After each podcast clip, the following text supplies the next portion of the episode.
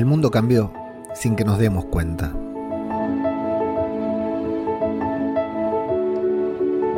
Ahora no sabemos ni siquiera en quién podemos confiar.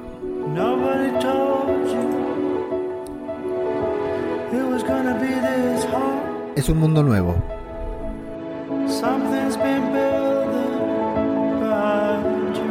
más nuevo aún para nosotros.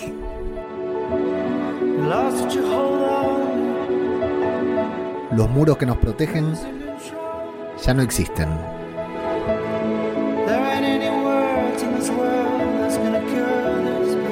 Nosotros los derribamos.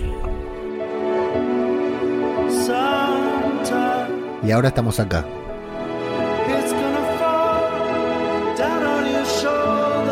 expuestos. Expuestos a todo. A los muertos, a los vacíos y a las malas personas.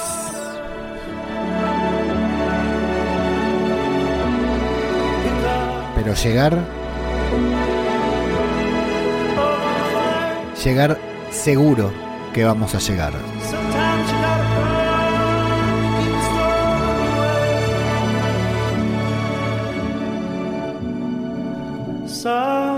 Esto es zombie.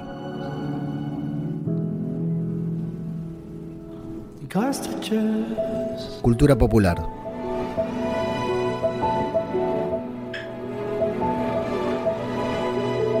El podcast sobre The Walking Dead World Beyond.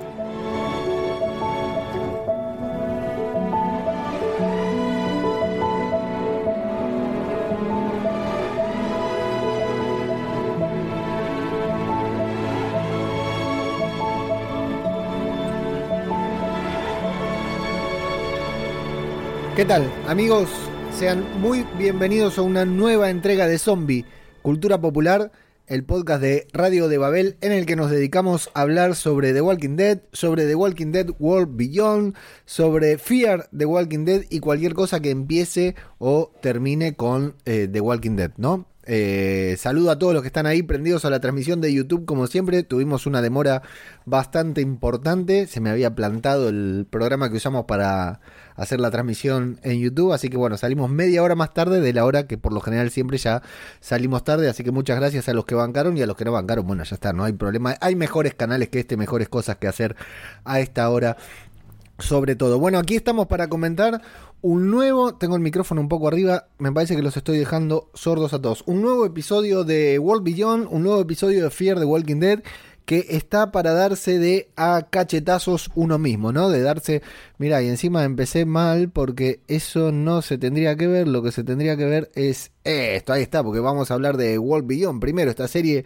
de adolescentes, de teenagers, intentando sobrevivir en un apocalipsis zombie o intentando morir, ¿no? Es lo que estamos eh, nosotros intentando de descifrar qué es lo que quieren hacer estos pibes. Bueno, qué bueno se ponen los fines de semana cuando así debería haber sido todo nuestro año, así debería haber sido todo nuestro 2020 con zombies todos los fines de semana. Qué bueno están estos fines de semana que llega y ya se acerca, se va calentando el clima. Primero sale los domingos por AMC de Estados Unidos, ¿no? Lo transmiten, entonces ya se empiezan a agitar las redes, empieza a hacer trending topic, las imágenes, los spoilers, para los que lo ven los lunes, por ahí que los emite acá en Latinoamérica AMC, bueno, y en España también para que el que se espera a verlo en la transmisión oficial, pero está bueno cómo se va calentando la semana. Nosotros un poquitito antes también, porque arrancamos con eh, The Mandalorian, ¿no? Que, que arrancamos los viernes ya con toda la expectativa de, de, ver al Mandaloriano y bueno, ya arrancamos grabando el domingo y todo, así que les recomiendo también escuchar el podcast que faltaba sobre The Mandalorian en el que junto a Pablito y junto a Antonio nos eh, dedicamos a recorrer, así como acá lo hacemos con los zombies, ahí lo hacemos con los mandalorianos y los bebés, los hambrientos babies Yoda, no quiero decir más por si hay gente que no la ve, pero bueno, véanla porque realmente se están perdiendo algo. En cuanto a los zombies, eh, bueno, vamos a dedicarnos a eso. www.radiodebabel.com es la página web en donde encuentran todos nuestros programas y todas las notas relacionadas con cine, series, cómics, etcétera, que, vamos publicando y subiendo ahí. Arroba zombicultura nos encuentran en Twitter, arroba zombicultura popular nos encuentran en Instagram y pueden interactuar. Y como siempre, invitarlos, que a veces me olvido a participar, a formar parte del grupo de Telegram de Walking Dead, en el que estamos junto a la gente, junto al cura Legaña, junto a David de todo, de zombie.com, junto a Plisken Misterios y Garrapato del podcast Aquí Huele a Muerto, el podcast que se dedica especializado a Fear the Walking Dead. Así que recomendarles, si usan la aplicación Telegram, unirse a TWD Chiringuito, eh, t.me barra TWD Chiringuito. Así es el grupo de Telegram. Y si no, bueno, siempre nos, nos los consultan, se vienen ahí. eh, para alentarlos a unirse al grupo de Telegram, conseguimos el episodio antes que nadie. eh. Nuestro, nuestro líder espiritual y dealer espiritual también, el cura Legañas, nos consigue el episodio antes que nadie, así que invitarlos a participar de, de este chat infinito sobre The Walking Dead, que nos divertimos todos los días mucho. Y eh, por supuesto, aquel que quiere colaborar y contribuir con un podcast en creación, un podcast de estos podcasts que son em- un podcast emergente, como nos gusta decirles acá en Argentina, lo pueden hacer desde Patreon com barra Radio de Babel, en donde contamos con una larga lista de suscriptores que aportan una suma mínima mensual a la creación de este podcast, que como dije el otro día, no necesita financiación y que más lindo que recibir financiación cuando no la necesitas, ¿no es cierto?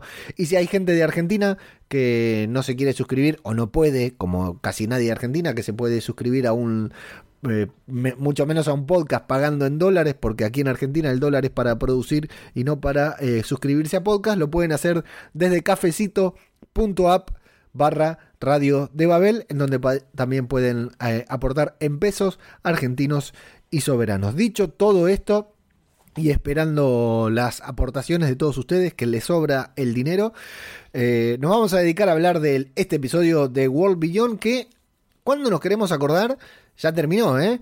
Tanto esperar, estamos esperando desde eh, febrero, marzo, desde abril más o menos que estamos esperando el estreno de esta serie. Todavía no entendemos bien de qué va, algunos. No, no me quiero poner en hater porque este capítulo estuvo muy bueno. Un episodio di- dirigido por nuestro querido Michael Kudlitz, el sargento Abraham Ford, ese que ya era pelirrojo y Negan dejó más pelirrojo todavía. Eh, que ya dirigió un par de episodios en The Walking Dead. Y la verdad que se nota que le pone onda a la dirección porque yo creo que es, junto con el primero, el capítulo de World Beyond que más me gustó, aunque tiene un- unas cositas estas de World Beyond que no nos terminan de convencer todavía, porque todavía no hemos comprado del todo la serie algunos, pero también eh, estoy recibiendo comentarios con esto de, de estar, ¿no? En las redes con World Beyond y todo, estoy recibiendo comentarios de personas que me dicen que les gusta mucho eh, World Beyond más que Fear, lo cual es normal, es comprensible, porque Fear es Fear, tiene su propia identidad, ya sabemos cómo es, aunque haya mejorado mucho esta temporada. Pero, y, y sobre todo, si no me equivoco, fue Dai, Dai Dixon, una seguidora, oyente, compañera, amiga, eh, que está en el grupo de Telegram del podcast cinematográfico de Marvel, nos contaba que su tengo un mosquito acá que me va a meter el dengue. Eh, nos contaba que su, su niña, eh, preadolescente o adolescente, está enganchadísima con World Beyond, con los personajes de World Beyond, que está sumamente eh, cautivada, por lo cual confirma nuestra teoría de que somos unos viejos de mierda. Y por eso nos cuesta empatizar con estos personajes. Sin embargo, vamos a verlos aquí, dirigidos por nuestro querido Michael Kudlitz. No me voy a cansar de repetirlo. Que eh, un capítulo que tiene un inicio bastante particular con esta voz en off que va narrando, pero además con esta representación de este teatro de sombras que le dio mucho encanto. Aparte, muy bien logrados los zombies, ¿no? La conversión, el momento en que todos se convierten en zombies, la verdad que eh, dejó mucho para analizar. No para analizar, pero sí para disfrutar ese momento. La verdad, a mí el inicio me gustó mucho.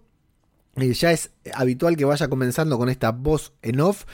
Y vamos a conocer, que nos habíamos quedado en el episodio pasado con ese cliffhanger que casi no pudimos dormir en toda la semana. A Percy, Percy, Percy Jackson. Le- lo primero se me vino a la cabeza a mí cuando escucho a alguien llamado Percy es Percy Jackson. Que este jovencito, que bueno, obviamente, como le dice, como le va a decir Iris después, iniciaste una pelea con una rama. Amigo, ¿cómo es eso? Era, éramos cuatro contra uno e iniciaste la pelea con una rama. Encima le aparece Félix de atrás, que no sabíamos dónde estaba. Curioso acá que Félix le dice, Silas Elton, vayan a ver, lo- los está cuidando, ¿no? Y después le dice, vayan a ver, a ver si, a, a revisar el perímetro. Creo que se habrán puesto a buscar en el diccionario los pibes a ver qué era el perímetro, pero bueno, por supuesto que Percy se rinde, eh, lo invitan a comer, eh, y Iris, ¿no? Iris que es todo amor y paz, a Iris todo el mundo le cae bien, está muy feliz con, con la nueva vida que está viviendo acá en medio del apocalipsis.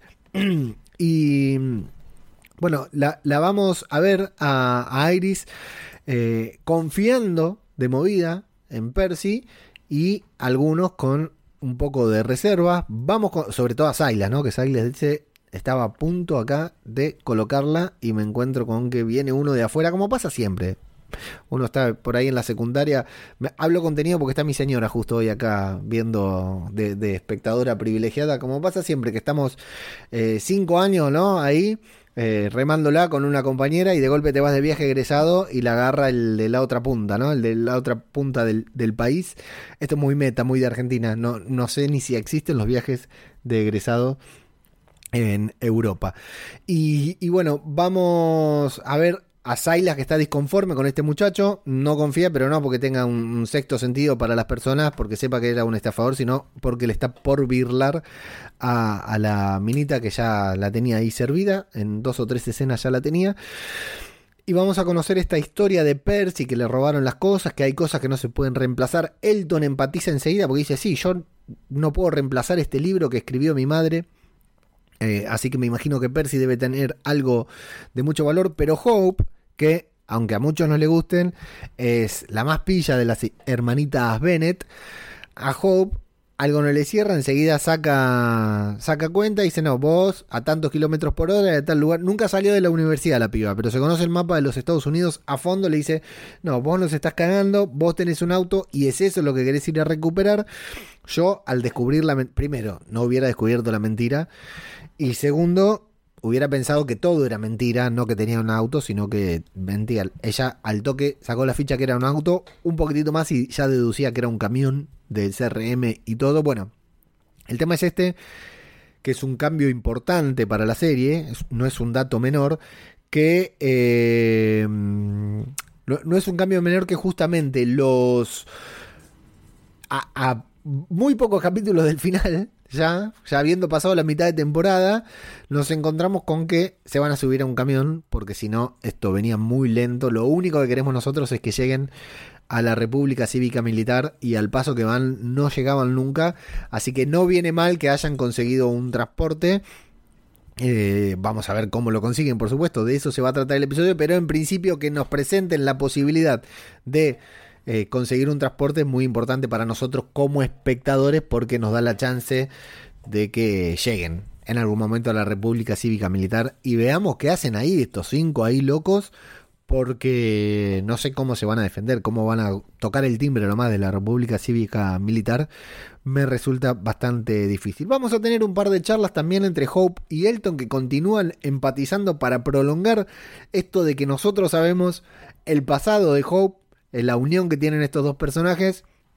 A Hope la vemos eh, como dolida, ¿no? Por haber matado a la madre de su amigo, sobre todo porque si bien la apuntó con el arma, eh, no le quiso matar porque fue como la explosión la que hizo que le dispare y termine muriendo la madre de Elton. Pero bueno, también convengamos en que la madre, cuando le dice, ¿cómo era tu mamá? Y sí, una loca embarazada que andaba disparándole por ahí a las madres sin defensas, tampoco, ¿no? Hay que reconocer que la madre de, de Elton estaba ahí apuntándole a, a otra madre, ¿no? Eh, eh, o sea que no es que era, por más buena que fuera, en, es, en el último instante, la madre de Hope estaba intentando mediar y la madre de Elton estaba ahí a lo, casi a los balazos. Y bueno, la situación fortuita en la que Hope deja huérfano a Elton, que de todas maneras muy pocas chances tenía esa mujer de, reunirse con su hijito que la esperaba ahí metido adentro de, una caja, ¿no? Pero bueno, se va a repetir. Luego Hope le va a decir que la quiere- lo quiere ayudar a, con esta exploración de, ver a los. De, de- de ir sacando fotos con esa cámara que no sé cuándo ni cómo la van a revelar. Hubo un debate el otro en el grupo de Telegram, justamente. Algunos decimos que no sabe cómo funciona la cámara y que sigue sacando fotos a lo loco porque total no tiene idea de cómo funciona una cámara de fotos y se piensa que tiene una memoria o algo por el estilo. Eh, en la República Cívica Militar seguramente hay un laboratorio de estos que revelan en 24 horas. Eh, y le dan un álbum, un álbumcito también. Esto, los fanáticos de World Beyond, los jóvenes no lo van a entender porque antes íbamos a los lugares a revelar las fotos y no era que las mostrábamos nada más de la pantalla de, del celular. Y bueno, eh, y, luego le, va a pedir de leer el libro para conocer un poco más a la madre. Parecía que ya le iba a confesar, ¿no? Lo que sucedía y sin embargo no lo hace. Tenemos un plan. Tenemos un plan. Van a ir a ver a, buscar este camión. Son dos personas, dos motoqueros, dos ahí que se llevan mal entre ellos. Eh, Percy sabe a dónde están. Así que va a ir a, atacarlos. a- van a ir a robarle el camión a cambio de que Percy los lleve a donde ellos quieren ir, que los acerque, ¿no? Eh, que, que les dé un aventón, como diríamos en ningún barrio. Y van a llegar a este lugar que está bueno. Esas reconstrucciones de World Beyond me gustan mucho. Estas ciudades abandonadas, ¿no? Estos barrios, estas dos, tres manzanas que se hacen para contarnos una historia. La verdad que me gusta mucho, me parecen bien logradas. Y nos vamos a encontrar ahí con que eh, todo muy fortuito, ¿no? Tenemos que confiar en que Percy los encontró de casualidad, de que iba por ahí buscando gente y justo se encontró con ellos y ya tenían el plan de estafar a alguien y llegó justo al lugar donde este hombre lo estaba esperando que aparece. Bueno, eh, los engaña a todos, van a tomarlo por asalto. Vemos al hombre con un balazo en la cabeza. eh, y sin la llave, por lo cual tienen que entrar al local para buscar la llave. Entra Percy solo. Eh, Félix luego decide acompañarlo porque si no va, a haber inconvenientes. Pero se dividen en dos equipos. Iris, por supuesto, que se va a precipitar, va a decir yo los voy a ayudar, voy por la puerta de atrás. Y ahí adentro, cuando entran al local, desde que Félix se acerca a la puerta y, y Percy de afuera le pone la mano, eh, hay lindos momentos de terror para una serie que es de zombies, para una serie que tiene que poner eh, escenas de terror. Hay lindos momentos de terror. Yo pegué un par de, un par de saltos mientras lo estaba viendo, lo cual siempre es de agradecer en una serie como The Walking Dead o en este caso The Walking Dead World Beyond, ¿no? Que a veces nos hace reír, a veces nos hace llorar, aunque no tenga la intención de hacerlo. Está bueno que se suceda una situación en un, en un lugar cerrado y nos vayan pegando sustos. Hay varios sustos bien creados. Una situación que realmente me gustó mucho, que es esa en la que Félix ve a un caminante y va a matarlo, pero termina golpeando un espejo. Eso me resultó novedoso. Seguramente lo vimos en muchas películas, pero para World Beyond y eh, teniendo que elogiar el trabajo de Abraham, el trabajo de Kudlitz, tenemos que reconocer que realmente ha, ha sido un muy buen momento y todo lo que sucedió ahí adentro estuvo bastante bien.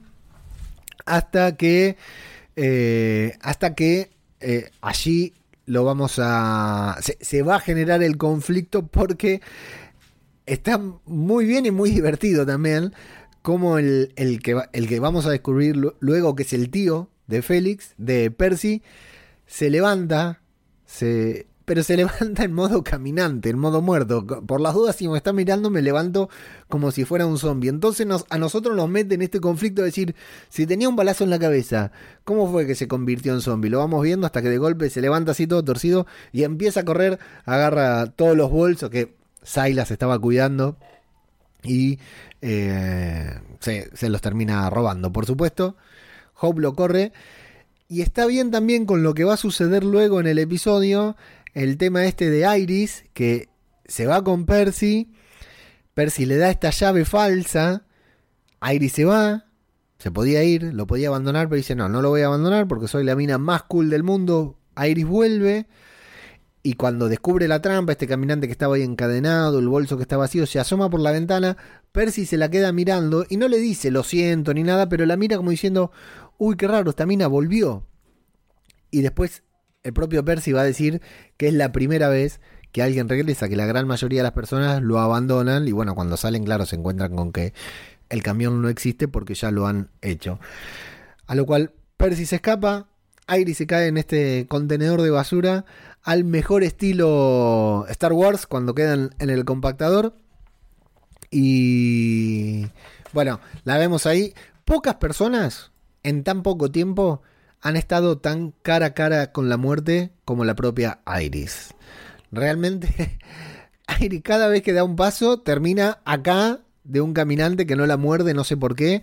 Está bastante bien eso de que Iris no puede hacer pie, de que los caminantes eh, como que se van desplazando por abajo. En Fiera habíamos tenido uno muy divertido en, en, un pelotero, le llamamos acá en Argentina, donde está lleno de pelotitas para que jueguen los niños. Y acá en este basurero también está bastante bueno cómo se van desplazando por ahí, le van apareciendo por todos lados. ¿Quién la salva mientras Félix jodido el trabajo de Félix también, ¿no? Porque dice, uy, se cayó Iris, tengo que ir a salvarla. Y le tiene que decir a Elton y a Silas, cuando se viene la horda, le dice, muchachos, vayan a, detener ahí a los caminantes. Y Félix diciendo, mirá quién mando a, detener a los caminantes, ¿no? Como si estos pudieran hacer algo. Bien, por suerte para Félix, vuelve Percy, salva a Iris, quedan cara a cara. Hay como un segundo ahí de que quedan cara a cara los dos. Salen y regresa al camión. Y yo lo estaba viendo con mi señor y le digo, ¿por qué volvieron? ¿Por qué volvieron? Si, si los acaban de engañar, ¿por qué los van a volver? Claro, eran estafadores, pero no eran hijos de puta. Acá lo que pasa es que se fueron cuando vieron que se venía una super horda. Eh, salieron a. Volvieron a, rescatarlos porque la idea era dejarlos sin nada, dejarlos a, a merced de lo que pudieran hacer luego, sin armas, sin ropa, sin provisiones, sin nada. Pero no matarlos, no dejarlos en... Eh, prácticamente no hay diferencia, pero bueno, no es lo mismo, ¿no? Dejar, bueno, yo te dejé vivo a, te dejé en manos de una horda, así que los rescatan y todos se suben al camión, para que luego pasemos a lo que es casi el prólogo de la situación. Bueno, toda esta escena, insisto, a mí me gustó bastante, si bien tiene... Eh, sus cosas que tenemos que, que criticar, como esto de, de, esta treta que estuvo bastante bien realizada, cómo sabía Percy o qué Percy andaba por ahí libre buscando gente y la encontró encima del otro lado del río. Ese río no lo cruzaba nadie porque no había puente. Bueno, omitiendo, dejando todo eso de lado, eh, toda esta escena desde que llegan ahí, la verdad que estuvo bastante bien lograda para mi gusto. Y luego eh, nos vamos a encontrar con este prólogo, decíamos, en el que, claro, son cinco, Félix se la banca bastante más que Percy, mucho más que el tío de Percy, y le dice, bueno, loco, ustedes nos quisieron cagar, los vamos a pasar factura. El tío de Percy, que es el auténtico estafador, le dice, te dije que ninguna acción iba a ser recompensada, y le dice algo muy inteligente a Félix, porque Félix le dice, loco, yo te tengo que perdonar a vos, porque eh, nada más que porque me quisiste cagar y después cambiaste de parecer, y sí, le dice, el tío, yo te salvé la vida y hoy, acá afuera, no sé de dónde venís vos, pero acá afuera es mucho pedir, es demasiado pedir. Y tiene razón, ¿eh? Tiene razón porque lo que hicieron Percy y el tío lo podrían hacer cualquiera, cualquiera de nosotros lo haría, supongo, el de eh, acopiar provisiones, ¿no?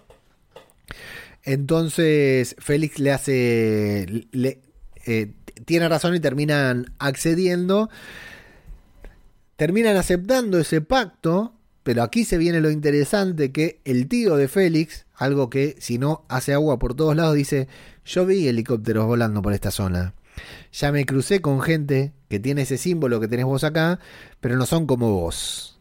Porque los otros andan armados, encapuchados, tienen un uniforme muy típico y no van a venir como vos a hablar conmigo. Van a venir directamente, me van a liquidar. Los conoce, sabe de qué se trata con estas personas, sabe que no se juega, entonces le dice, yo lo que quiero saber es si te llevo a vos, cuando nos crucemos con estas personas, a las que encima les robé el camión, que vemos que tiene el símbolo de CRM tapado, por eso consigue ese camión, que es medio militar, por eso también sabe a dónde ir a buscar combustible seguramente, si yo me encuentro con ellos, tu logo acá, ¿nos va a servir de algo para que no nos maten de movida?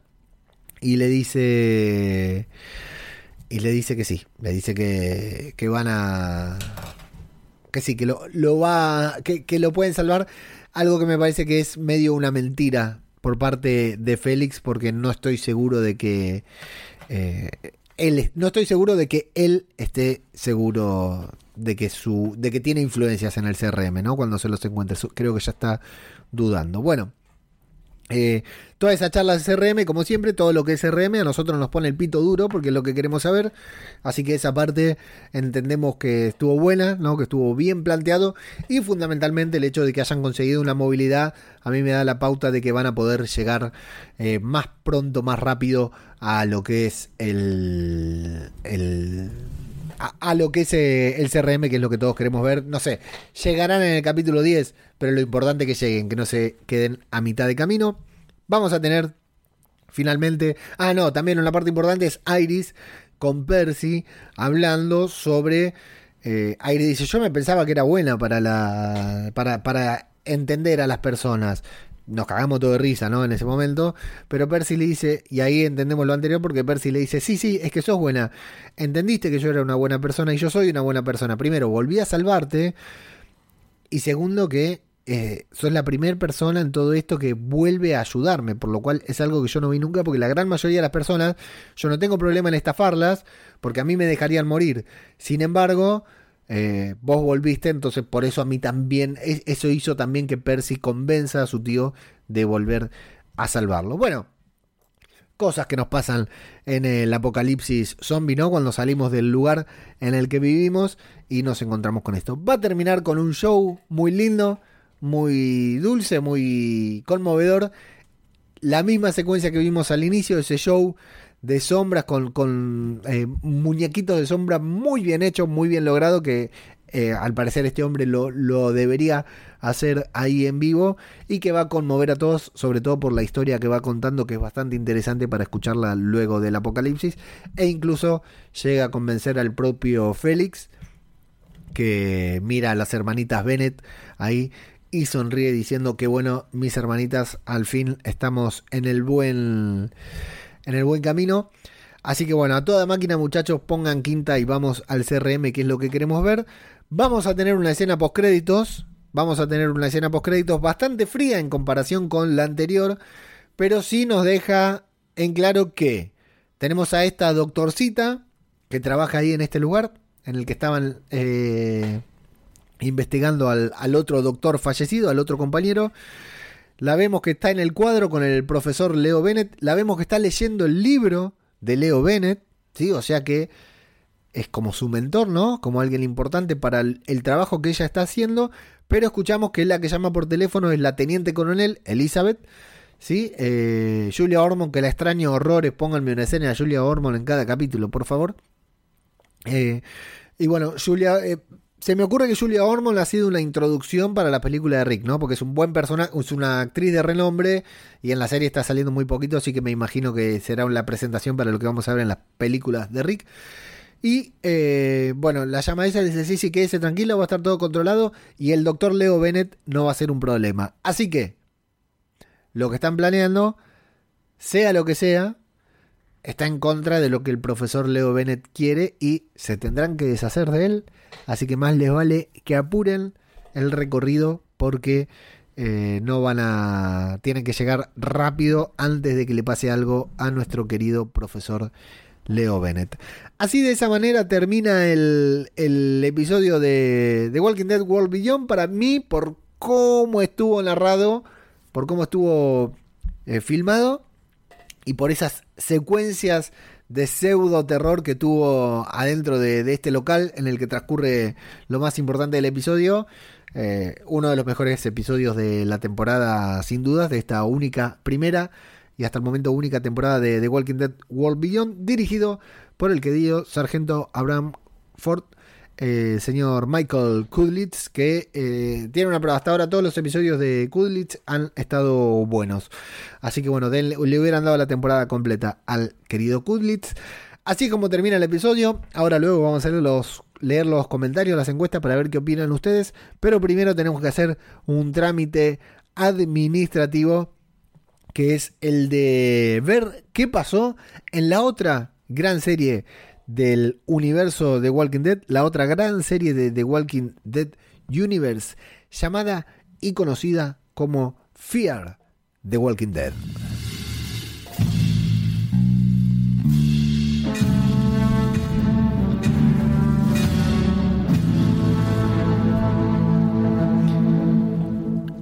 Cambió la intro, ¿lo vieron? ¿No- ¿Notaron que cambió la, la intro de, de Fear the Walking Dead? O sea, no solo la imagen, no, somos la, no solo la, la estética de Fear, sino que también cambió la, la música. No sé por qué, me gustaba más la otra, creo.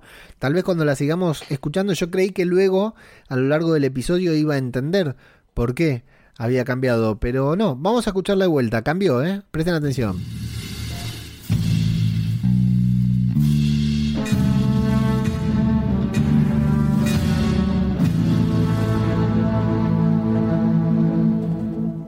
Raro, ¿no? Yo no entiendo nada de música, pero me parece que escucho un trombón ahí. Y antes no había. No sé por qué, pero... ¿Qué capítulo de The Walking Dead, eh? De Fear the Walking Dead. Tenía todo para ganar. Tenía todo para ganar. Y perdió como en la guerra. no, eh, es que... La verdad que tenía todo, tiene todo. Va- vamos a ser, voy a ser honesto. Tiene todo para hacer un capitulazo. Bueno, comparado con el de John de la semana pasada, muy lejos está, ¿no? Pero tenía todo para hacer un capitulazo porque tuvo un, creo que fue un capítulo muy valiente por determinadas cuestiones que voy a, comentar ahora. Eh, es un capítulo muy valiente, pero eh, escrito para mierda. Me parece que los guionistas, no sé, creo que no contrataron guionistas, mandaron a los actores ahí a improvisar. Le dijeron, miren, tenemos que hacer cuatro o cinco escenas así y listo, los actores hicieron porque la verdad, primero voy a volver a decir que Dwight Austin Amelio me parece un actorazo, me reconvence cuando actúa, me parece que trabaja re bien. Eh, en este capítulo cambió el registro de lo que hizo en el capítulo anterior y a mí me, me- me gusta, me convence por todos lados Austin Amelio. Eh, segundo, porque Jerry es una bomba, es una bomba terrible que me daba la cabeza contra la pared mientras veía el capítulo, sobre todo en la primera escena, ¿no? La escena, ahora va a pasar una imagen a mis espaldas, los que están viendo la transmisión de YouTube, ahí, esa escena que están cuasi desnudos de Jerry, hay una escena en plano de arriba que la verdad que la tuve que poner en cámara lenta para apreciarla. Eh, después porque Morgan está continúa por su senda de convertirse en un personajazo, en el mejor personaje de de Walking Dead de una vez por todas. Y, y después porque tuvo un par de escenas que estuvieron bastante interesantes, visualmente muy valientes fueron. Y, y- y creo que realmente vale la pena, pero bueno, después el capítulo se, se deshilacha solo por cuestiones argumentativas, pero sí hay que reconocer que fue muy disfrutable eh, para los que nos sentamos a ver Fear the Walking Dead y justamente lo que queremos ver es disfrutar, ¿no? De un, de un buen capítulo así. Nos vamos a, a comenzar justamente con Dwight y con Jerry, donde deben estar para que un reencuentro con Jerry valga la pena, que es en la cama, por supuesto. Dwight dice que la última pastilla que se toma para eh, la peste bubónica, así que ha pasado un tiempo, antibiótico, ¿no? Por lo menos ocho días debería haber sucedido, haber pasado, ¿no? 10 días de un antibiótico, luego Dwight va a decir que es menos de una semana, lo cual está bueno, pasó un tiempo, ya no hace falta que se den que nos muestren que se cuentan qué hiciste, qué hice yo, qué hiciste vos, pero también es complejo porque luego se genera como un bache argumental cuando sucede todo lo que sucede y Jerry no le contó nada, ¿no? Y Dwight todo el tiempo reportándose con sus superiores de Virginia, no sé, medio raro, pero ahí lo vamos a dejar. Eh, entendemos que ha pasado un tiempo, están leyendo todas las cartas, eh, han hecho el amor un 2, 3, 4 veces por hora seguramente, como corresponde. Eh, pero aparecen estos enmascarados, salidos de la noche de la expiación, la purga, como se llama en realidad. Y nos vamos a, a- encontrar con, con estos en particulares personajes. Me río porque ya escuché aquí Huele a Muerto, el podcast oficial sobre Fear de Walking Dead, y se reían mucho de esto que viven en un parque de skate. Eh, porque está re bueno el lugar, ¿no? Pero hay otros lugares para vivir. Sin ir más lejos, Jerry y Dwight estaban en un lugar mucho mejor que en esas carpas construidas en ese parque de skate que, me, no sé, llueve y se inunda ya. Sin ir más lejos, eso eh, están en- a expensas del clima. Pero sí, bueno, están ahí, nos vamos a encontrar con estos. Que se pone esta tensa, esta escena tensa ahí en la que Dwight eh, logra sacarle el arma a uno, les apunta a todos, se pone loco ahí Dwight llamando a Jerry. Claro, recién la recuperó y ya la está por perder. Pero eh, por suerte aparece primero Jerry, pero parece que no tiene. primero vieron que aparece como si fuera la jefa, la líder. Y después parece que no tiene demasiada influencia, que un poco se cagan en ella. Y por suerte aparece este personaje llamado Rolly, al que todos recordamos de... Nadie lo recuerda. Nadie lo recuerda. Parece que tuvo que ver algo con Logan. Parece que Dwight le salvó la vida. Yo no sé, iba a revisar pero no tuve tiempo. No sé si apareció o no apareció. Seguro que sí. Pero me encantó ese... Hey Dwight, yo te conozco. Estaba con Logan y... Sí, sí, ya sé, quédate tranquilo. Yo me acuerdo, le dice Dwight. Listo, para no tener que darnos explicaciones a nosotros. Me pareció un recurso genial ese de traer a un cara de nadie que tiene encima la cámara la máscara cortada. Eh, la verdad que le da, un aspecto bastante interesante. Bueno, tienen un plan. Van a matar a Virginia. Primero no le creen a Dwight, tienen a Al secuestrada, bueno, aparece Rolly, sacan las papas del fuego, qué sé yo. Todo eso medio que lo dejamos de lado. Y nos queda que quieren matar a Virginia, tienen un plan. eh, que el plan es como el de Iron Man en Vengadores 1. Yo tengo un, necesitamos un plan, le dice Capitán América. Yo tengo un plan. Atacar. Fin. Ese es el último tema. Quieren ir ahí a los tiros, atacar a Virginia eh, y matarla. Le quieren hacer volar el tanque de Al. Al, como siempre, dice: No, para que este tanque no se vuela así nomás. No lo, le tira con una. Viene un dragón y no le hace nada. Le dice Al. Resulta ser que les estaba mintiendo, por supuesto. Pero bueno, dice: Tomemos el tanque, claro, y con eso conseguimos nafta en cualquier lugar. Conseguimos combustible en cualquier lugar y vamos a atacarlos. Pero. eh, bueno, finalmente terminan eh, haciéndole caso a Al y haciendo este un plan para secuestrar el tanque este que no me acuerdo cómo es la sigla que le denominan. Y momento top del capítulo momento top. Ya empieza con un plano a, a los cuatro caballos que es glorioso. Ya tuvimos escenas porque Fear se ha convertido en un western lo cual le queda bastante bien. A mí me gusta bastante este clima Eh, toda la escena de los caballos la verdad es completamente inverosímil que persigan al, tanque con un caballo. Me parece ridiculísimo. Que el, el del tanque, el del camión este de Al, no, no pegue un volantazo para aplastar a los cuatro. Me parece ridiculísimo también, también totalmente inverosímil. Pero bueno, si vemos de Mandalorian y decimos qué buenos homenajes al western que le hace, eh, no podemos decir otra cosa de Fear the Walking Dead. O sea, metieron zombie, un western en el apocalipsis zombie. Un tipo, o sea, cuatro o cinco corriendo a caballo atrás de, un tanque que podría ser un tren o lo que fuera. Intentando subirse con mucho riesgo, con mucha dificultad. O sea, haciendo un, típico asalto al, al tren, al carruaje. Y, y eso, eso tiene que valer para una serie como Fear. O sea, no debe ser fácil filmarlo, no debe ser fácil actuarlo.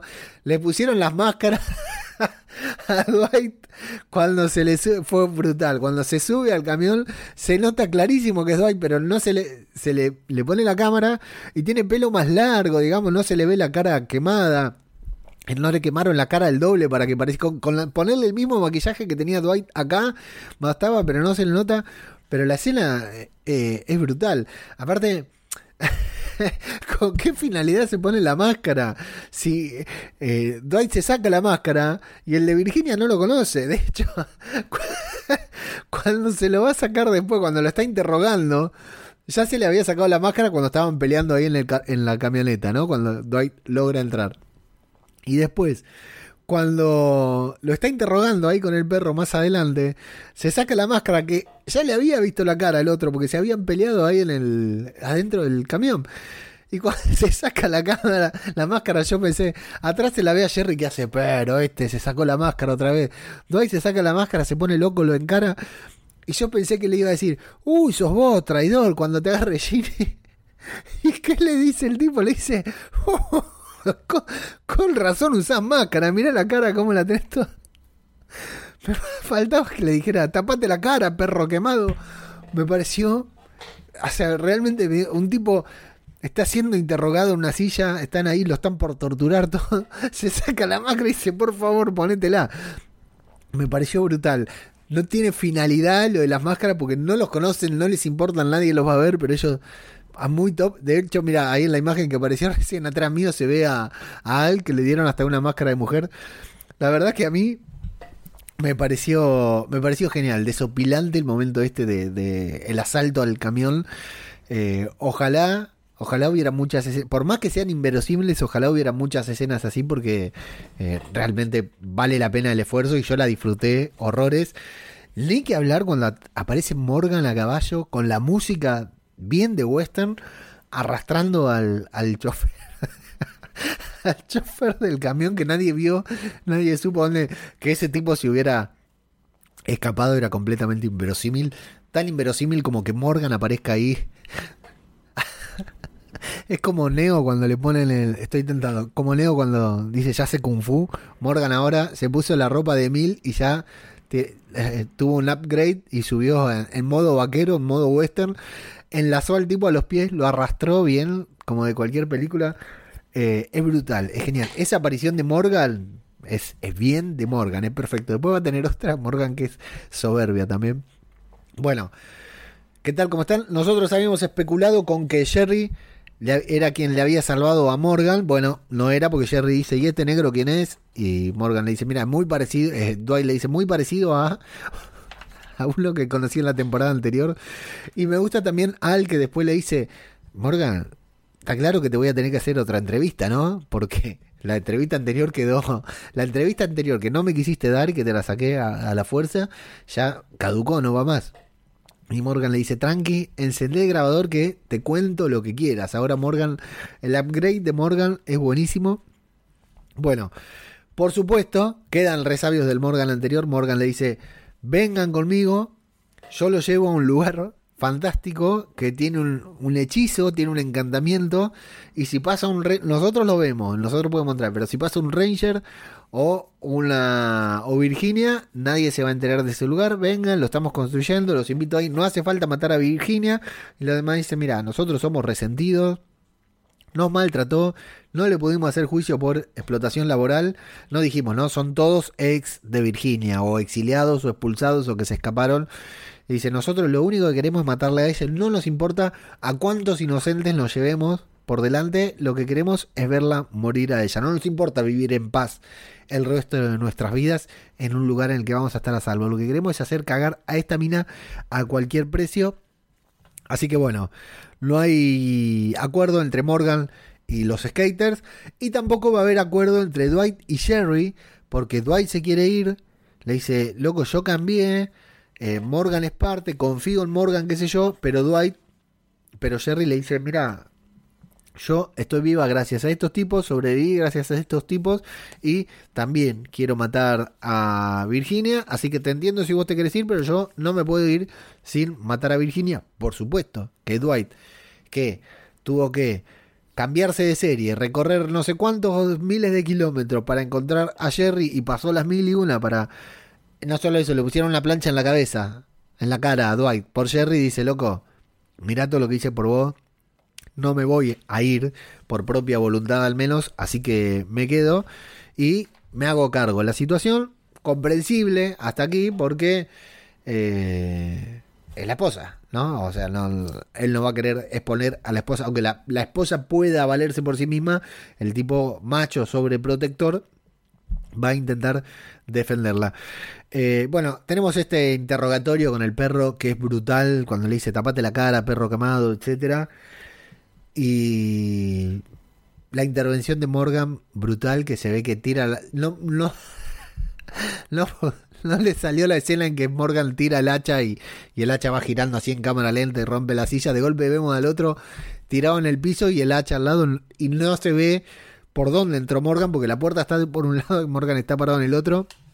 Pero gran intervención de Morgan para eh, interrumpir el interrogatorio porque le pareció que lo estaban tratando muy mal por ser un buen samaritano al ranger de Virginia que estaba a cargo del, del camioncito. Bueno, sin embargo, Dwight se ofrece como topo, le hacen una trampa a Virginia que no se la cree nadie, ¿no? Le dice, loco, vengan para acá y traigan a Virginia y el otro ranger le dice, llegamos en, al anochecer. Nadie, salvo Dwight, Jerry y los skaters, hubieran pensado que ahí iba a estar Virginia. Eh, la onda es disparar tantas balas como puedan. Qué manera gastar balas en la persecución, el del camión y no darle a nada, ¿no? Qué manera gastar balas. Y esto también, se preparan ahí para, para disparar. ¿Quién va a disparar? La única que no tiene experiencia con usar el camioncito, Jerry. Se lo explica a Dwight y listo, aprende, ya está claro. Y los terminan encerrando a Morgan, a Al, que estaban haciendo un complot ahí para cagarlos, pero los terminan encerrando. Pero van a encerrar también a Dwight, porque Jerry no quiere que Dwight se convierta en lo que era antes.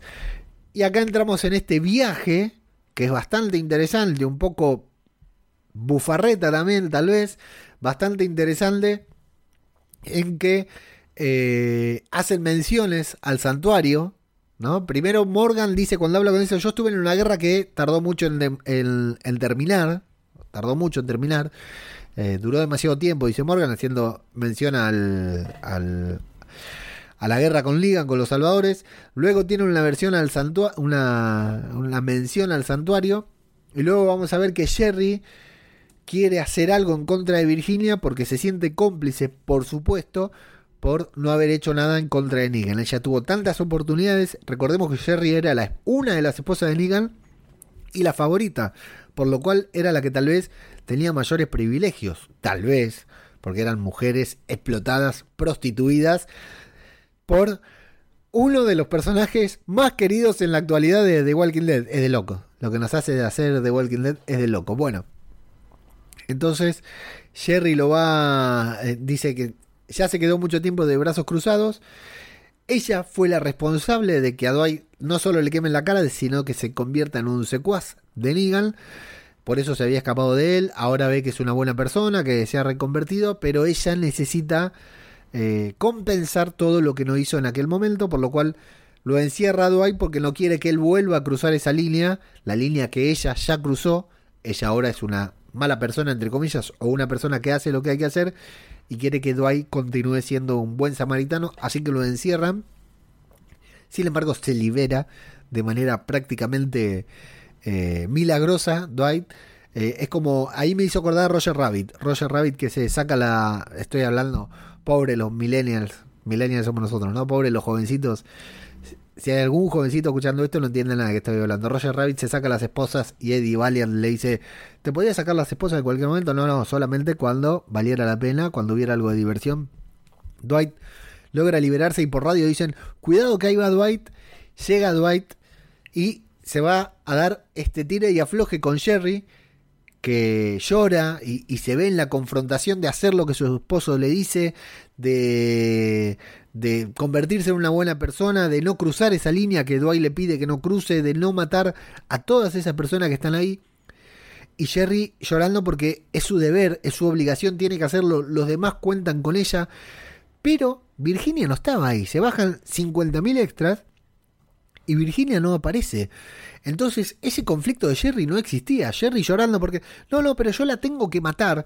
O sea, primero ellos no querían matar a nadie si no mataban a Virginia. Después dicen, bueno, por lo menos matemos a todos estos si no matamos a Virginia. Y Jerry dice, no, no, pero yo la tengo que matar, la, la tengo que matar.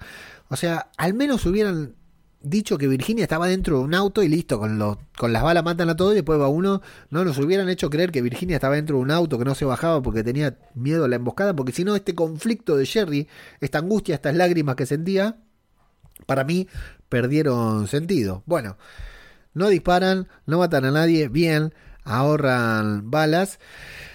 y eh, van a discutir o van a hablar entre Jerry y entre Dwight, se van a terminar separando. Pasó mucho tiempo, pasaron muchas cosas, son dos personas diferentes. Dwight se convirtió en esa persona a la que Jerry amaba, pero ahora Jerry ya no es esa persona que amaba a Dwight, por lo cual le dice, Dwight, tomate el palo, yo tengo que seguir acá con estos, no me puedo ir con vos, y si vos estás acá, yo no puedo hacer lo que quiero. Es más o menos como le dije yo a mi señora, Loco, anda porque yo no puedo decir las boludeces que quiero decir porque quedo como un boludo delante tuyo.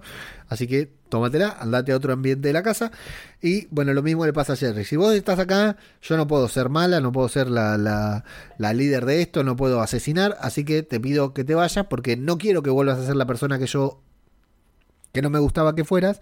Pero siendo así, estando acá conmigo, no puedo estar con vos.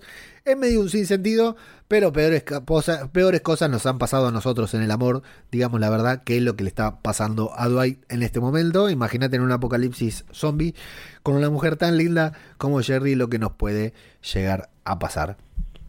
Se van, eh, Dwight logra escaparse porque agarran a dos caminantes con Al y Morgan, le, le rompe la cara para que no, no piensen que son unos impostores y los dejan ahí sabiendo que los van a encontrar los Rangers y van a dar por muerto tanto a Dwight como a Al y se van con los oficinistas, con esta gente que se habían encontrado en este edificio para eh, llevarlos a esta nueva, a Morgan City, a Morganlandia, vamos a decirle, Morganland, a este lugar que Morgan está construyendo, se lo lleva a todos, no sin antes que Dwight le deje un, un mensajito ahí a Jerry con el símbolo del infinito y la flechita que cualquiera, no solo Jerry, Negan, el gobernador, los susurradores, quien fuera, pueden seguir también para saber que hacia ese lugar se fue cierta persona, no importa si es Dwight o no, pero bueno, él sabe que Jerry en algún momento, como le dijo Al, va a encontrar el camino hacia él y no le queda otra que continuar con su vida. Interesante capítulo, medio flojo de papeles, pero interesante por toda, fundamentalmente toda esa escena. Luego se cae un montón y, insisto, la primera escena de Jerry ahí en culo. Eh, top 3 de los mejores momentos de Fear de Walking Dead. Así que continuamos avanzando en este recorrido. Así termina el episodio. Pero eh, ya saben, esto es lo que yo pienso del capítulo. Acá lo importante no es lo que pienso yo, sino lo que piensa quién. Lo que piensan ustedes. Producción, saludo a la gente que está, como siempre, prendida en la transmisión de YouTube. Viene Froilán 10 que dice, aquí me esperamos. Ah, bueno, sí tuve un inconveniente. Sigo con los inconvenientes, como verán. Pero bueno, tuve un inconveniente, así que tardamos un ratito, como media hora más tarde, salimos al aire, podríamos decir. Sin complicaciones, no sale de nada que merezca la pena, dice Froilán. Así es. Rodrigo Miranda Soler nos pregunta si los hermanos Dominó de aquí huele a muerto tomaron el control del podcast. Por, lo, por suerte, esos dos ni se aparecen por aquí. Y Telecentro del Demonio me dice Froilán, sí, una cagada. Rodrigo dice, el show de títeres fue casi todo efectos prácticos. Solamente taparon los insectos que eran atraídos por la luz de la pantalla con efectos digitales. Sí, la verdad que fue una, eh, eh, una genialidad esa introducción que desentona con, con, todo lo que es una serie de zombies, pero que al principio no entendemos de qué, de qué va y cuando al final nos muestran cómo lo hicieron, la verdad que me parece genial, me pareció soberbio, sobre todo porque era algo es algo que en el apocalipsis zombie podría llegar a darse, podría llegar a suceder. Eh, Agus, Agustín García dice, cuando Félix le dijo a Silas, no se elige a quien te gusta, me pareció que estaba hablando de él. ¡Epa! Puede ser, ¿eh? Puede ser. Y hay, hay tres jumpscares en el episodio, sí. Eh, y muy interesante, yo salté en dos de los tres, por lo menos salté, seguro. ¿eh? Rodrigo dice, si antes pensaba que Iris estaba emporrada, ahora pienso es una paquera de mierda. Perdió todo contacto con la realidad. Yo creo que nunca lo tuvo Iris el contacto con la realidad. Esa es una de sus mayores virtudes o encantos, o no. Jorge Martínez Román saluda, dice, hola a todos, hola Jorge. Agus García dice, ¿cómo me caí de culo de la risa cuando Iris dijo que pensaba que tenía buenos instintos? Y creo que todos pensamos lo mismo, nos agarramos la cabeza. Eh, y Agus dice, muy lindo, villana y todo, pero ya es hora que deje de dormir la mona y se ponga los pantalones de antagonista, que levante el culo del sillón. Sí, la teniente coronel Elizabeth, nuestra querida Julia Ormond, sí, que, que, que saque ahí, que, gane minutos en pantalla, por favor, esa mujer. La referencia a Los Extraños me encantó, sí, la verdad que eh, muy bueno estuvo eso también. Además las máscaras son la excusa perfecta para tapar la cara de los dobles de riesgo, totalmente. Fue brutal ese momento del falso Dwight. Dwight Agus dice, Dwight es tan pollerudo como en el cómic. No sé si por eso lo hicieron pelotudo en este episodio. Yo lo entiendo, eh, yo, lo, yo lo entiendo. Eh, yo, yo tal vez soy igual de pollerudo que Dwight, pero lo entiendo. Daniel Alberto Rodríguez Ramírez dice, dos capitulazos, han sido una maravilla, saludos. Eh, sí, no sé si tanto, pero sí, sí, fueron buenos episodios los dos. Eh, Rodrigo dice, la persecución se sintió como el atraco a trenes típicos de las películas de vaqueros. Sí, la gran diferencia es que no estamos acostumbrados a verlo en, en- Fear, pero realmente a mí me pareció que, quisieron replicar eso a cualquier precio, salga como salga, y salió bastante bien, salió bastante bien. No tenía sentido que, ni siquiera que los caballos alcancen, pero bueno, hemos visto al Doc y a Martin McFly alcanzar una locomotora, ¿no? A caballo. Eh, y Agus García dice, qué pena que tenemos Fear por 7 episodios nomás. Ojalá que no se sienta muy abrupto el episodio final de 2020. Sí, ¿vieron? Me olvidé de, lo iba a mencionar antes y me olvidé. Son solo 7 episodios de Fear, no hay 8, no llegaron a los 8. Bastante igual por ser que la, filmación se, se pospuso por el coronavirus. Bastante. Pero sí, una pena, una pena que nos hayan, que solamente van a ser 7, así que hay que ver si nos quedamos con un cliffhanger o simplemente termina la serie, ¿no? Proyectan el último episodio y chau, a cagar. Como pasó con The Walking Dead a principio de año. La verdad que en ese sentido, un año de mierda, esperemos tener un año mucho mejor en ese sentido el año, el próximo año. Eh, tenemos encuesta, una encuesta que hemos hecho en Instagram. Que preguntamos qué te pareció el episodio de The Walking Dead World Beyond. Dos opciones, me gustó. Respondió el 61%, el 61% respondieron que les gustó y el 39% dijo que no le gustó el capítulo. También tenemos, preguntamos por Fear, misma consulta, misma encuesta, 76% votó que le gustó el episodio y 24% votó que no le gustó el episodio. Así que buen porcentaje para Fear de Walking Dead. Y también tenemos una encuesta que no es esa, sino que es esta, la de Twitter, sobre World Beyond. 46% votó que le gustó el episodio y 54% votó que no le gustó para nada. Es decir, más personas votaron que no les gustó el episodio de World Beyond. Y la última encuesta es la de Fear the Walking Dead, que eh, el 84% votó que le encantó el episodio y eh, el 16% eh, votó que no le gustó. Así que con Fear, eh, rotundo, apabullante éxito del episodio de Fear the Walking Dead para los fanáticos que nos siguen en arroba zombicultura en Twitter y arroba zombicultura popular en Instagram.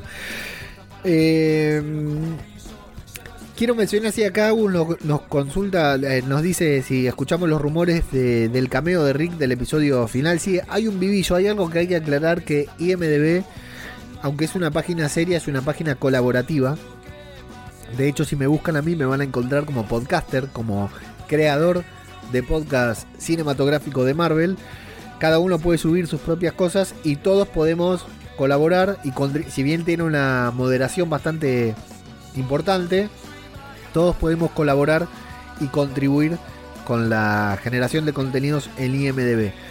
Algu- alguien o algunos subieron a Rick y lo pusieron como acreditado para el episodio final de World Beyond, para el episodio número 10, pero desde la propia AMC desmintieron que eso sea real. Eh, así que no, nada. Y por ahí también andan, dando, andan dando vuelta unas fotos de Rick que va a protagonizar un especial de Navidad que va a estar muy bueno de eh, Christmas Carol, un cuento de Navidad. Eh, lo va a protagonizar él, va a estar muy bueno para ver. Y andan unas imágenes de ahí de él muy barbudo con su barba en modo Rick Grimes. Así que, ay, qué lindo, ¿no? Qué linda esa noticia. Ojalá, ojalá muy pronto vuelvan a filmar, tengamos alguna novedad del rodaje de las películas de Rick. Eh, lo que ya se está filmando y todavía no se paralizó por casos de coronavirus es eh, los episodios extra de la décima temporada de The Walking Dead. Tenemos eh, comentarios en Evox, pero antes no quiero dejar de recomendar, porque como digo siempre, no me conviene que pasen por radiodebabel.com no solo para leer las exclusivas notas, las buenas notas y reseñas que tenemos ahí publicadas y de paso se va posicionando la página también, sino que ahí pueden conseguir las remeras de, bueno, podcast cinematográfico de Marvel, que es el otro podcast que hacemos acá en Radio de Babel, y las remeras de nuestros personajes favoritos, como son las de WandaVision, que hoy salió una nota muy linda en la revista Entertainment Weekly, y ahí fundamentalmente tenemos las remeras de The Walking Dead, con diseños de Walking Dead. Este fin de semana o el otro ya estamos subiendo nuevos diseños. Quiero agradecer profundamente de corazón a todas las personas eh, a las personas, no voy a decir todas las personas porque parece que fueran muchas, demasiadas, pero realmente a aquellas personas que ya hicieron sus encargos, que ya pidieron sus remeras, que se compraron sus remeras, la verdad, agradecerles de corazón porque es un gesto, eh, no sé, salir en un canal de YouTube o en un podcast y decir, chicos, pueden comprar remera y que vaya alguien y compre la remera, la verdad que es como un ciclo completo. Eh, la verdad que un agradecimiento enorme. Espero que también compren la remera porque les gusta, porque están buenos los diseños, porque que las usen. Lo que sí, mándenos una foto, eh, mándenos un comentario diciendo quién carajo es el que se compró la remera, porque no lo sabemos, no nos informan. O sea, sabemos que se vendieron la remera, pero no sabemos quién se la llevó y queremos agradecer, queremos saber. Mándenos fotos de la remera, compártenlos, etiquétenlos en redes sociales, así los vamos conociendo y también las podemos compartir. Eh, para llevarte tu remera favorita, si estás en Argentina, lo haces en remeras.radiodebabel.com y si estás en España, tiendas.radiodebabel.com te llegan directamente a tu domicilio y la verdad que están muy buenas. Hay gente que ya puede dar fe, pero no, le- no se lo podemos decir porque no sabemos quiénes son los que compraron. Así que muchas gracias y eh, coméntenos, eh, etiquétennos, compártanos una imagen o algo de la remera puesta, así vemos cómo quedan también. Y lo mismo, si salió mal algún diseño nos avisan porque eh, nos hacemos los boludos enseguida, no hay problema. Pero avísennos, lo importante es eso, lo importante es que nos avisen. Muy bien, nos vamos a iVoox, a esta red social que también nos permite eh, compartir podcast. Y de ahí tenemos una banda de gente que nos compartí la pestaña que no tenía que compartir. Mira vos, qué lindo esto, ¿eh? la verdad. Peor las cosas no pueden salir. Así que vamos a leer los comentarios de Evox. A ver ahí. No, tampoco. Bueno, listo, los leo yo. Freud24 dice Popopole. Y vuelve para decir también Popopole. Y viene Nacho Cuarto que me dice. Cuídate la caries de la muela, Leo, que si lo vas dejando, la perderás. A mí también me ha gustado mucho el cuarto episodio de Fear, aunque el nuevo sombrero de Dorito es horrible y con la barba parece mucho más viejo. Fíjate que si no fuera porque Víctor acababa de llegar, pensaría que fue él quien mató al Ranger por orden de Virginia y que por eso tenía tanto interés en que John no descubriese el culpable. Sí, esa intriga la vamos a tener que re- resolver, Nacho, porque la verdad, eh, a mí también me daba la sensación de que podría haber sido Strand por el interés que tenía. Pero bueno, vamos a dejarlo para que lo resuelvan ellos. Ángel Pito viene y dice, estoy esperando que llegue el Patriota a visitar a la Mascacacas. Mirá que el Dorito quiere integrarse y ser manso, pero es que con lo íntegro que se lo ponen, difícil. Con lo íntegro que es, se lo ponen difícil. No es más que un simple vigilante y se las da de Perry Mason y no puede ser. Pero en fin, luego llega el Colman, el Colmandingo, que es todo lo contrario, que durante la serie ha demostrado que ha sobrevivido poniendo su pellejo por encima de los demás.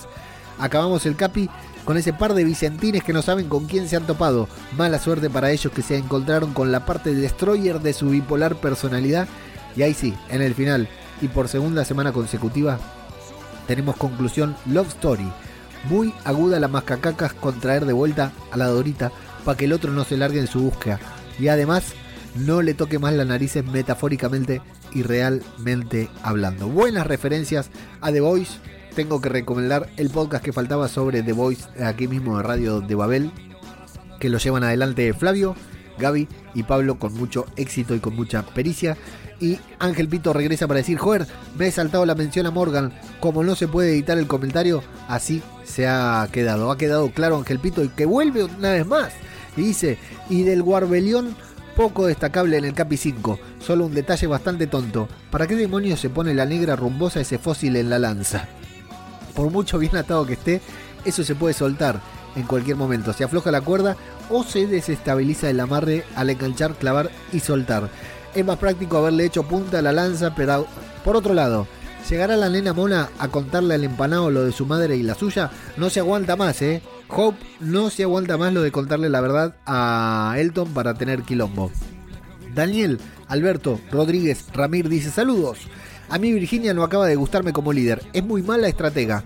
No puede ni controlar a su hermanita. Aparte tiene un ejército de rangers idiotas. ¿Cómo ha consolidado ese imperio? Es la gran pregunta, Daniel, que nos hacemos todos. No se puede creer, ¿no?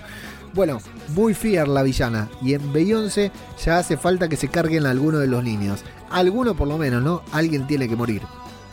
Y Freud24 dice, yo de verdad pienso que si matan a Iris, la serie gana dramatismo y se quitan a la peor actriz.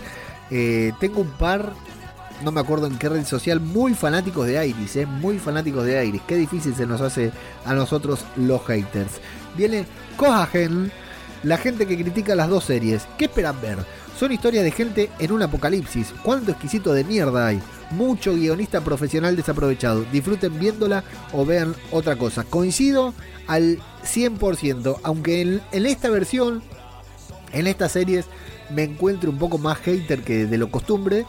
eh, de, de lo de costumbre se dice. Eh, sí, realmente opino lo mismo, eh, opino lo mismo. Yo la verdad que trato de no meterme, no decir yo hubiera hecho, yo hubiera hecho lo otro, porque la verdad es que claro, a mí me encantaría escribir, redactar. De hecho, lo hago como hobby, como amateur. No me considero escritor, pero eh, llevo toda una vida escribiendo. Me encantaría ser guionista de series, lo que fuera, y evidentemente no tengo el talento porque si no, no estaría acá haciendo el ridículo en YouTube. Eh, coincido 100%, ¿eh?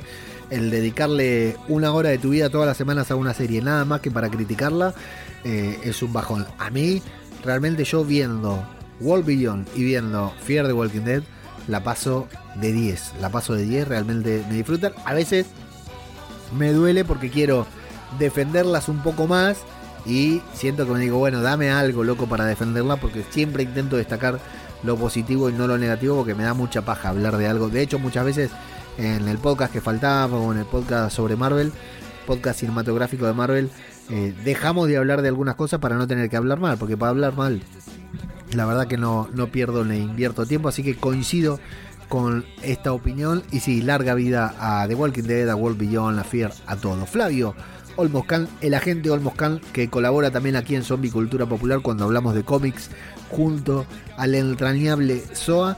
Ya vuelven los especiales, ¿eh? en cuanto termina Fear y World Beyond vuelven los especiales sobre cómics. Flavio dice, comentando World Beyond, qué cortos se quedaron. Solo armaron una balsa con herramientas y materiales. Los niños del bosque de Fear arreglaron un avión con cinta adhesiva y dos clavos. Ahora, comentando Fear, un amigo chocó contra otro auto en un pueblito de Entre Ríos donde había 100 habitantes, al estilo Morgan. Y bueno, sí, pasa en la vida, pa- pasa en Fear, pasa en la vida real. Nico, viene Nico, el querido Nico, y dice, sigue ganando Fear. Y Freud le dice, como el España versus Malta, 12 a 1 como copo, como poco, dice. No conozco ese partido. Cristina Albalá viene y dice, ¿qué tal Leo? World Beyond, de nuevo, escena postcrédito que nos parece indicar que el doctor sí está en peligro, si no está muerto ya. Hope ya ha estado a punto de contarle a su madre a Elton dos veces. No se aguanta, ¿eh? Quiere quilombo, Hope, quiere quilombo. En Fear parece que se van uniendo tramas, aunque aún nos faltan algunos personajes, ¿no? Saludos, Leo, un gusto escucharte como siempre. Sí, y hay que ver si lo llegamos a ver a todos, ¿eh? Porque se, se va a cortar en el séptimo esta serie, como bien decía Agus. Freud 24 vuelve y dice World Beyond. Buenísimas las viñetas del final, el resto del capítulo bien, sin más. El viejo estafador parece interesante y el jovencito otro lastre. Me olvidé decir eso, sí. Buen personaje el viejo, no lo maten. Eh, de lo mejor de World Beyond el viejo. Parece que todo irá a mejor excepto la actuación de Iris, que se encamina a triángulo amoroso adolescente. Fear. Otra vez que se marcan un inicio de capítulo brutal. Se me hizo corto lo de las caretas, podrían haberlas mantenido puestas un poquito más. Otro detalle que estuvo muy bueno fue la música de Negan cuando Jerry dudaba si atacar. Sí, no, no lo noté hasta ahora que lo leí, muy cierto. Quedan tres episodios, espero que estén grabados y con muchas ganas de ver cómo nos sorprenden. Dos de Fear, solamente dos. Y Ángel Pito por último dice, poco avance ha habido en el capítulo 6. Un tipo que a la vez que tima la cuadrilla, tima al espectador. sí, porque se levanta como zombie, es cierto. Él nos hace la... Sabe que lo están filmando. Nos hace perder el tiempo porque todo lo ocurrido no ha servido para nada. Un gran botín que pueden llevar varias personas andando cuando tienes al mundo a tu disposición con ese camión. Puedes ir donde se te antoje y seguro que encuentras más cosas. Y el final de lo de la pantalla de sombras y el radiocassette muy adecuado para traer vacíos. Sí, también es muy cierto. Pero bueno, tienen ese cerco que los hace invisibles. ¿Era este el tipo el misterioso del capítulo del colegio? Si no lo es, supongo que lo guardan para más adelante, porque si se olvidan de eso, vaya patinazo más grande que hubo allí. ¿Cuál misterioso el capítulo del colegio? Eh, si es el que apareció al final, sí, era Percy, Percy Jackson. Apareció al final. ¿Ese fue el capítulo del colegio? No, no me acuerdo cuál era el, el otro hombre misterioso.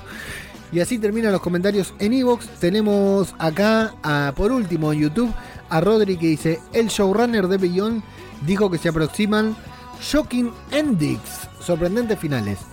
Se aproximan muertes y alguien tiene que morir, es World Beyond. Lamentablemente, eh, quiero denunciar que un episodio de World Beyond sin hack no es, nunca puede ser un buen episodio. eh. Traigan a hack ya. No entiendo por qué en una serie de 10 episodios se la llevan. Eh, y Agus dice, Dios te oiga, no me banco como líder a esta paquera. O sea que Agus da por sentado que si hay un shocking ending es porque va a morir Iris. Alguien tiene que morir. Yo la verdad que no tengo una predilección para morir. Me parece muy difícil que Iris muera. Eh, Silas, pobrecito que muera Silas habiendo dicho dos palabras sería muy triste. Yo creo que ninguno de los cuatro jóvenes va a morir. Puede morir, bueno, ahora puede morir Percy, el tío, lo que fuera. Imagínate estos pibes, si ven morir a Percy o al tío, se, deprimen hasta el año que viene. Y Félix, Félix la verdad que es un personajazo, ¿eh? Cada día me convence más el personaje de Félix. Y a Hack, por favor, que no me la maten, que no me la maten. No sé. No tengo predilecciones para muertes en World Beyond, pero sí, alguien tiene que morir. Tiene que haber un shocking end. Sí, tiene que haber un, un- una muerte que, que nos sorprenda. Ya es hora. Podría haber, podrían haber puesto dos protagonistas más y haberlos matado al inicio de la serie, no sé, sí. Eh, la verdad que ya es hora de que alguien muera y de que todo se precipite. Tal vez con el camión estamos un poquitito más cerca, pueden chocar con Morgan. Nunca se sabe lo que puede pasar, nunca se sabe porque esto, no se olviden, es The Walking Dead Universe. Es todo un universo compartido, así que todo, todo está por pasar. Amigos, arroba zombicultura en Instagram, en Twitter, arroba zombicultura popular. En Instagram, www.radiodebabel.com para leer las notas para comprar tus remeras sobre The Walking Dead o sobre cualquier otro tipo de serie. Y patreon.com barra Radio de para convertirse en patrocinador exclusivo de este podcast. Y cafecito.app barra Radio de Babel para patrocinar este podcast de manera eventual en pesos y argentinos. Amigos, eh, la verdad que agradezco a los que están en la transmisión, como siempre. Eh, creo que ha salido un poquitito peor que las otras veces. Intentaremos empeorarlo aún más para el próximo programa y supongo que los que escucharán el podcast estarán contentos porque se va a escuchar impecable como siempre. Esa es la magia de la edición. Agradecer a todos como siempre por estar acá, por acompañarnos en esta locura llamada Zombie, Cultura Popular. El podcast sobre The Walking Dead World Beyond en el que a veces, solo a veces también hablamos de Fear The Walking Dead. Muchas gracias y hasta la próxima.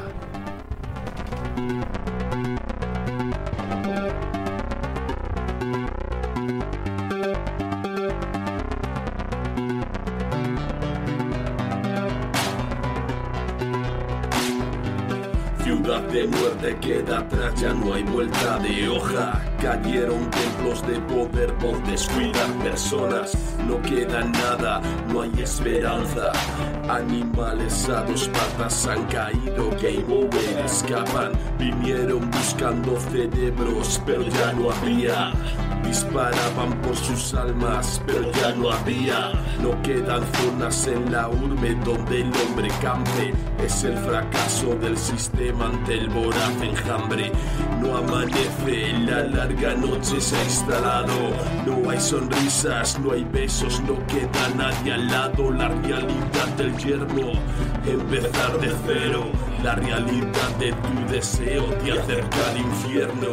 Ahora pides ayuda, puedes llamarme serpiente. Mira mis dientes, mi sangre no entiende de suerte. Salta el muro de tus miedos, siéntete el más fuerte. Asume tu actitud inhumana ante la muerte y muerte. Ciudades arrasadas por la plaga, no queda nada. Revueltas buscando esperanza, no sirve de nada. Hombres armados al rescate no hicieron nada. Llora sangre de impotencia y tu voz se desgarra.